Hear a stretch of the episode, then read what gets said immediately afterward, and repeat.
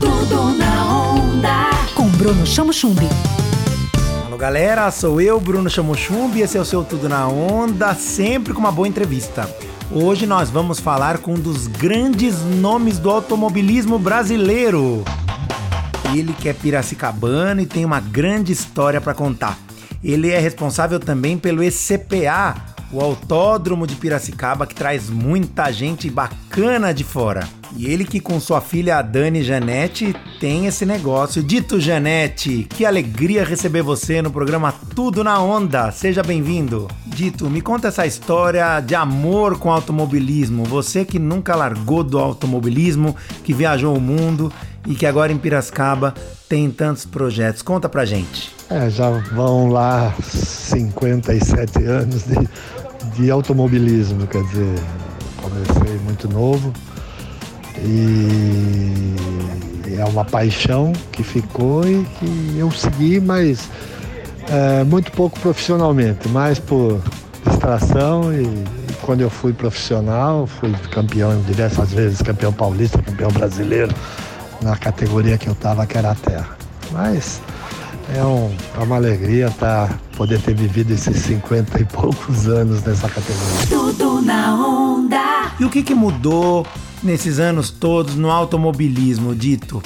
Será que a entrada de empresas comerciais, uma valorização maior dos passes, a questão financeira, o que é que mudou nesse mercado? É, o que mudou basicamente é, como todo esporte, a grana, dinheiro. Então a gente fala no nosso meio, o automobilismo, quem era rico podia correr na nossa época, que nós estamos falando da década de 60, onde Emerson Fittipaldi, com 2 mil dólares no bolso, foi para a Europa e virou campeão do mundo de Fórmula 1. Aí veio uma segunda geração, que era Ayrton Senna, aonde já os milionários podiam correr. E hoje é bilionário que pode correr, que pode fazer uma carreira para chegar à Fórmula 1.